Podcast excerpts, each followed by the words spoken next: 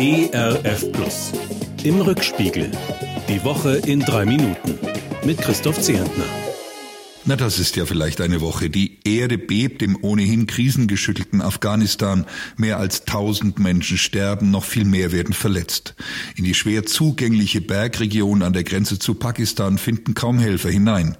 Die Taliban-Regierung gibt ihre Ohnmacht zu, bittet die Weltgemeinschaft um Hilfe. Es ist ein Elend.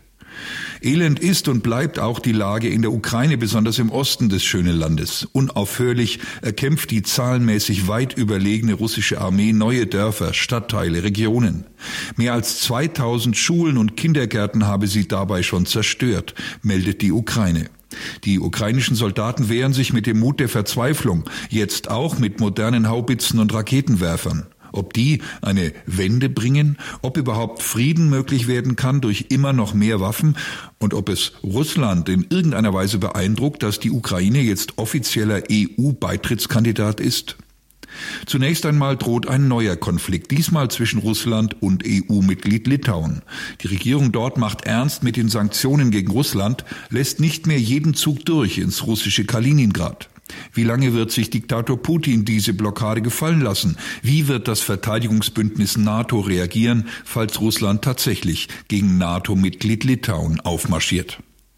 Den Gashahn dreht Putin Europa schon Stück für Stück zu. Ganz gezielt setzt er Gasdrosselung, Energiepreise, Weizenknappheit für seine politischen Ziele ein.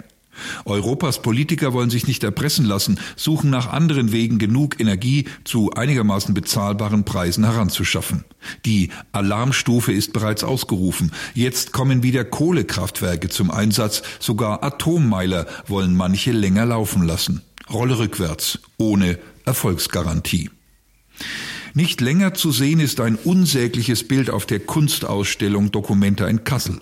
Auf einem riesigen Gemälde tauchten finstere Gestalten mit eindeutig judenfeindlichen Symbolen auf. SS-Runen, ein Schweinsgesicht, die Aufschrift Mossad.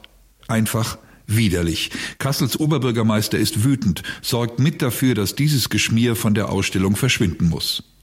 Ganz anders die ebenfalls judenfeindliche sogenannte Judensau, die seit dem Mittelalter an der Wittenberger Stadtkirche hängt und dort auch hängen bleiben darf. Diese Entscheidung trifft in dieser Woche der Bundesgerichtshof. Aus dem Schandmal sei ein Mahnmal geworden, argumentiert das Gericht. Denn unter der judenverhöhnenden Sau prangt jetzt eine Tafel, die auf die Fehler der Vergangenheit hinweisen soll. Allerdings tut sie das in ziemlich verquaster Sprache. Mir ist nicht wohl bei dem Gedanken, dass hier und an etlichen anderen Kirchen im Land unsere jüdischen Geschwister verhöhnt werden und ein paar wachsweiche Erklärungen den Skandal verhindern sollen. Die Sonnenwende in dieser Woche erinnert uns daran. Ganz allmählich werden unsere Tage jetzt wieder kürzer, die Nächte länger. In diesem Sinne ein gesegnetes Wochenende mit einem ersten Hauch von Vorfreude auf das Licht der Welt, dessen Geburt wir bei der nächsten Sonnenwende wieder feiern werden. Das wünsche ich Ihnen und mir, Ihr Christoph Zierntner. Im Rückspiegel.